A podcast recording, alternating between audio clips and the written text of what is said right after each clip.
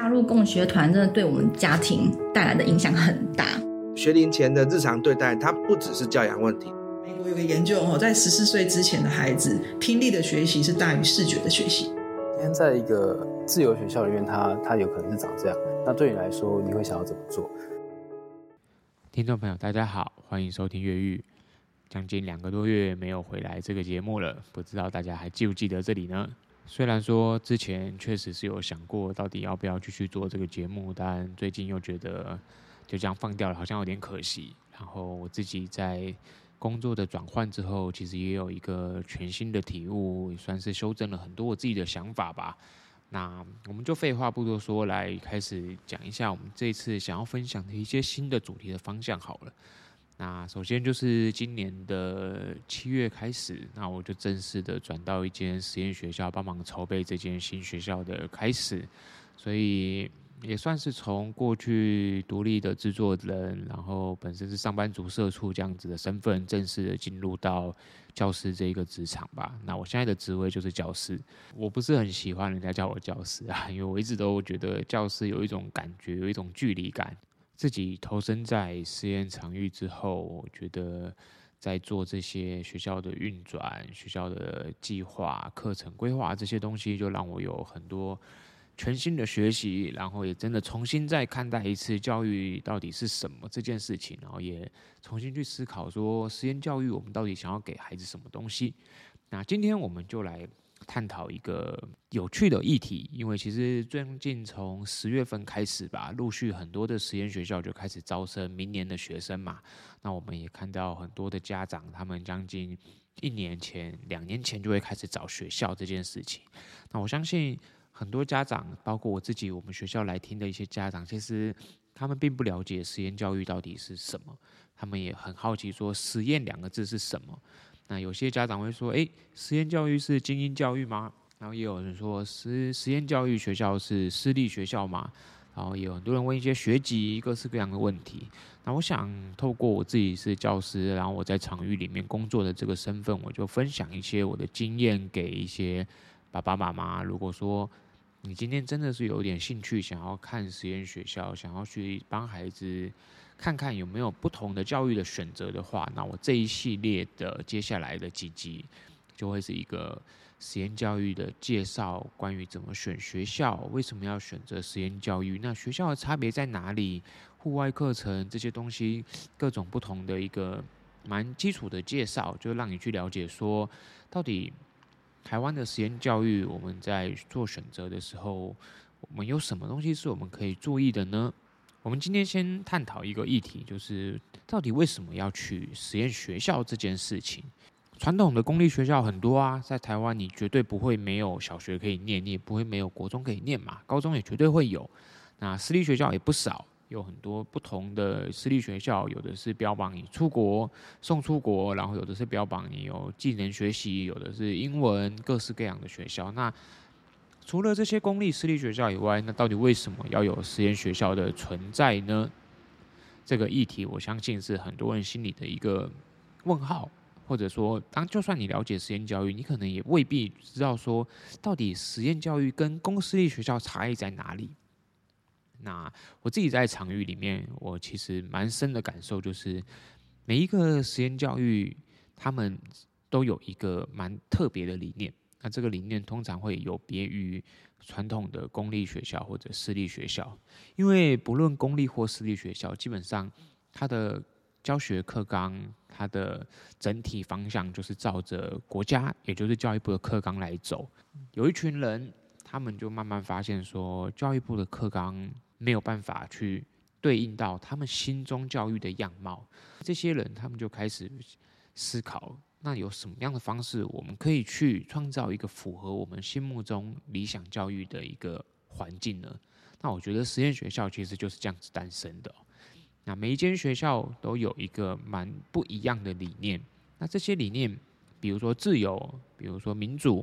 比如说学习的快乐，各式各样不同的这些理念，它会混杂在一起，然后成为这个学校的一个。新的样貌，那通常这种学校长出来就会跟传统的体制、公立或者私立会有一些蛮大的不同。那这也是实验学校为什么每一间学校它的差异性都非常非常的大。理论上呢，你找不到任何一间实验学校，它跟另外一间是有很相似或者很类似的感觉。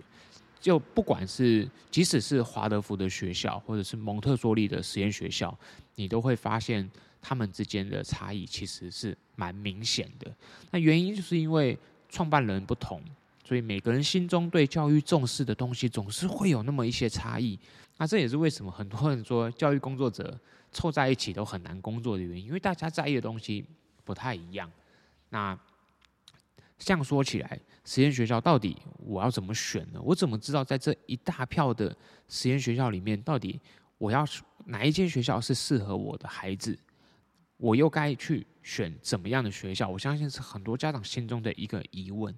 那回到上面我们讲的这个实验学校的创立的根本性，就在于它的价值不同，与传统教育不同。那么这时候我们就回到家长自身去看，我们可能可以去思考的一点是。我们自己对教育的价值到底核心是什么？比如说，有的家长觉得成绩至上，小孩能考得很好的成绩，然后取得很好的成就，未来选到一个很好的工作，那这就是他的核心价值。那也有的家长，他反过来，他觉得我根本不在乎成绩，我只在乎我的孩子快不快乐，我只在乎他学习有没有乐趣，我在乎的不是这些成绩的东西。那这又是另外一种价值。那也有的家长在乎的是，我的小孩有没有足够的自由探索度，他在的地方是不是一个民主的环境，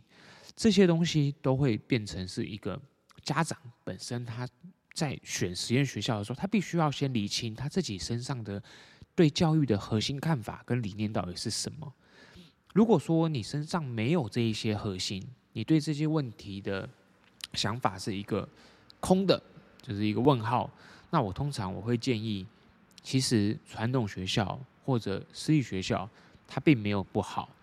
你选择他们就是最安全、最保守的方式。那以前过去我在做节目的时候，我可能不会特别去讲到说，哎，传统学校也不错啊，私立学校也不错这件事情。但是坦白讲，慢慢慢慢，我自己在场域里面工作，然后自己现在完全的投入到实验教育里面，我就更会发现。传统教育它还是有很多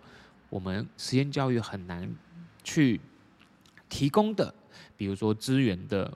完整丰富性。你看传统学校里面有各式各样的师资，有各式各样的器材，这些东西都是国家给你的。那在实验学校里面，所有东西都是学校自己掏钱买的。光是这个在资源的选择上面，传统学校就比一般的实验学校要来的好。所以我常常会觉得。如果今天家长你本身并没有特别的教育理念或价值，那其实不要选择实验学校，对你来说是最安全的。所以挑一个你喜欢的公立学校或者是私立学校去念，其实对你或对你的孩子，我觉得都是最好的。前段时间我在招生说明会上的时候，其实有家长聊到说，实验学校到底给孩子什么？我的孩子念的实验学校到底会跟传统学校有什么不一样？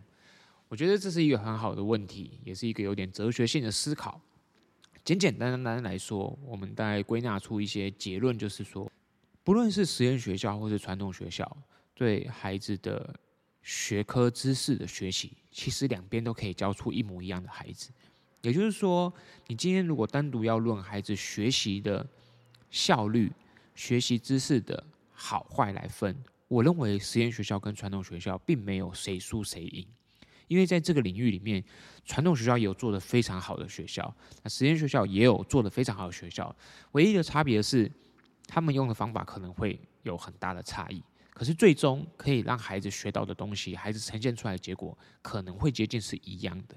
如果说学习知识是一样的，那到底为什么我们要送孩子去实验学校呢？我认为最根本的差别在于，实验学校的孩子。是一个比较没有框架的小孩。那很多听众没有可能听到这边会有点雾煞煞。什么叫框架？框架我们就把它想成是你今天住在一个框框里，住在一个盒子里好了。就是这是传统学校我们在聊说台湾的教育里面出来的孩子，他们因为比较多填鸭式，比较多背诵，比较多缺乏整合理解，所以很容易出来的时候，他们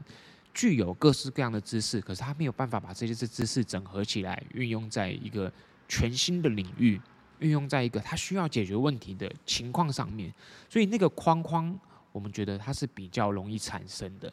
那实验学校提供的就是一个较能够轻易去打破框架的孩子，因为当我们不用填鸭式教育，我们比较用各种不同新的创新的一些方法，或者我们也不要说新方法好，我们去教孩子运用灵活知识，不用死背的方式，那这些孩子他比较有可能在知识里面去融合这些东西，转成新的解决问题的力量，或者是。创新去改变社会的一种动力，那这也是我认为很多选实验学校的家长，他确实心里是知道传统学校的框架在他身上已经很明显了，所以他不希望这些框架出现在他的孩子上。那这也是我认为，如果说今天你真的在听众朋友，你真的对实验教育有兴趣，你是家长，然后你正在选学校，先问问你自己吧，就是你的教育核心理念是什么？那有了这些核心之后，接下来你要思考的是：那我到底为什么要送我的孩子去实验学校呢？是我希望它长成是的什么样子？比如说它是没有框架的，有创造力的，你有各种的期望，我觉得都是很正常的。但是去同整、去理解，到底为什么我们要选择实验教育这件事情，我认为它才能够帮你去分析思考。接下来你不论去哪一所学校听的说明会。你最终其实你必须要去核对这场说明会、这个环境、这间学校的教学，它是否对应到你自己的理念，以及你让你的孩子去选实验学校，他到底为什么为什么要读实验学校？我认为这真的对很多家长来说，其实他们心里是疑惑的，或者是他也不确定，他只觉得传统就是不好。可是，在那个传统不好的后面里面。那个脉络，你觉得到底不好的是什么？我认为是我这几个月自己在做学校招生里面，我看到一个蛮有趣的问题。这一集很快的，我们就来到尾声哦。所以到底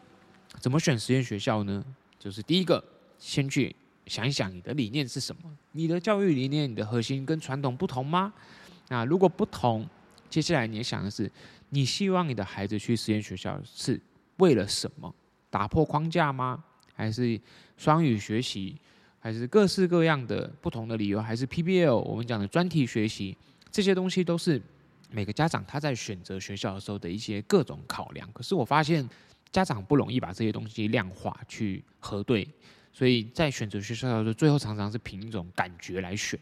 那凭感觉来选也没有什么不好，其实这个世界很多都是靠感觉来运作嘛。但是我们都知道，感觉有时候对了。实际上其实是错的，所以选学校这件事情，它真的很不容易哦。包括我自己也是家长，所以我在看学校的时候，我看了，我现在看的层面就会更广，然后会更明确，知道说我在乎的理念核心是什么。所以我这个场域有没有做到这个？那教学课程里面有没有对应到这些理念？那我认为是非常重要的。结尾这边也跟大家讲一下，说很多人可能好奇说，诶，那我自己到底到了一间什么样的学校？那我自己现在在一个基金会工作，就是旭日教育基金会。那我们在内湖是一间新成立的实验教育机构，我们叫旭日实验教育机构。那我们是办小学部，就是小一到小六。那因为这里非常特别哦，我们走的是一个 PBL 的专题学习法，然后这间学校的。双语教学也是跟过往学校完完全全不同，所以我们会从一个年级一个年级这样子慢慢的攀上去。我们不会像一般学校一到六年级一次就请来呃足够的老师，然后就从一到六年级全部都开始收这样子。所以这间学校会从小一、小二的混龄班级开始收。那我自己也本身也在里面服务。我想如果说听众朋友你对实验学校有点好奇，一个小孩刚好是在大班升小一或者小一升小二的阶段。对我们学校有兴趣，我们都欢迎。你可以到我们的官方网站，还有我们的粉丝团，都可以去留言来听我们的说明会，或者你要私下跟我约时间来聊一聊实验教育，我也非常欢迎。新的一年准备要到了，其实现在是十二月，快要月底了嘛，嗯、蛮高兴可以重新回到这个节目跟大家聊聊天，因为真的停了很久，然后中间总是会收到几个听众朋友的一些小回馈，然后也有很多朋友觉得说：“哎，你怎么会就这样子停掉？你不觉得很可惜吗？”那确实是有点可惜。然后我也希望说，如果这节目真的可以延续到未来，我们开学之后，我也很想分享一些实验教育的很多有趣的生活给大家。那我们这集就到这边啦，听众朋友，下一集见，大家拜拜。